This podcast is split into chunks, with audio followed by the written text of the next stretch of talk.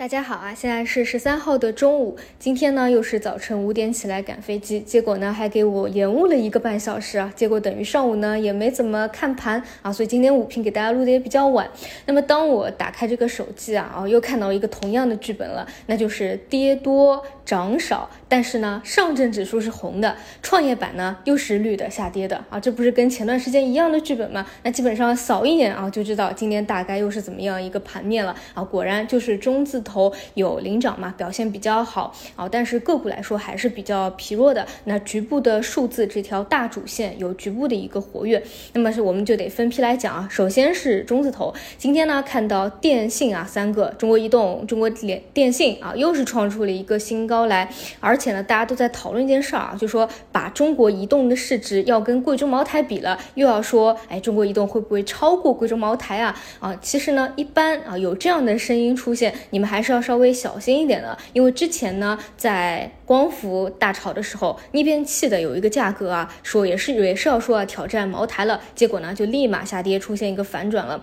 然后之之前呢，也有这个比亚迪啊要去挑战宁德的一个市值了，结果呢也出现一个反转的情况了。所以所以呢，这个啊还是要注意点的。但是呢，背后我们看到的数字的一个重要性啊，这个大家长期听节目的应该是都比较清楚啊。而且今天呢，我觉得有一个现象值得注意，就是。其实也有啊，一些批量的数字经济的方向，其实创出一个趋势新高来的。之前我们一直把两会当成数字重要的一个关键节点，我们会关注这个预期。政策的预期结束以后，是不是资金会有一波兑现？但是事实证明呢，兑现只是一个短期的行为啊，可能只是几个点之后呢，资金又去介入，尤其是些逻辑比较好的机构调研的比较多的这一类个股啊，可以看到机构呢还是比较积极踊跃的，所以回所以回过头来看都是一个趋势新高。那么这一类个股，如果你前期拿着一个底仓在里面做做 T 的话啊，相对在当下非常疲弱的市场当中啊，还算是比较好的了。其他的就是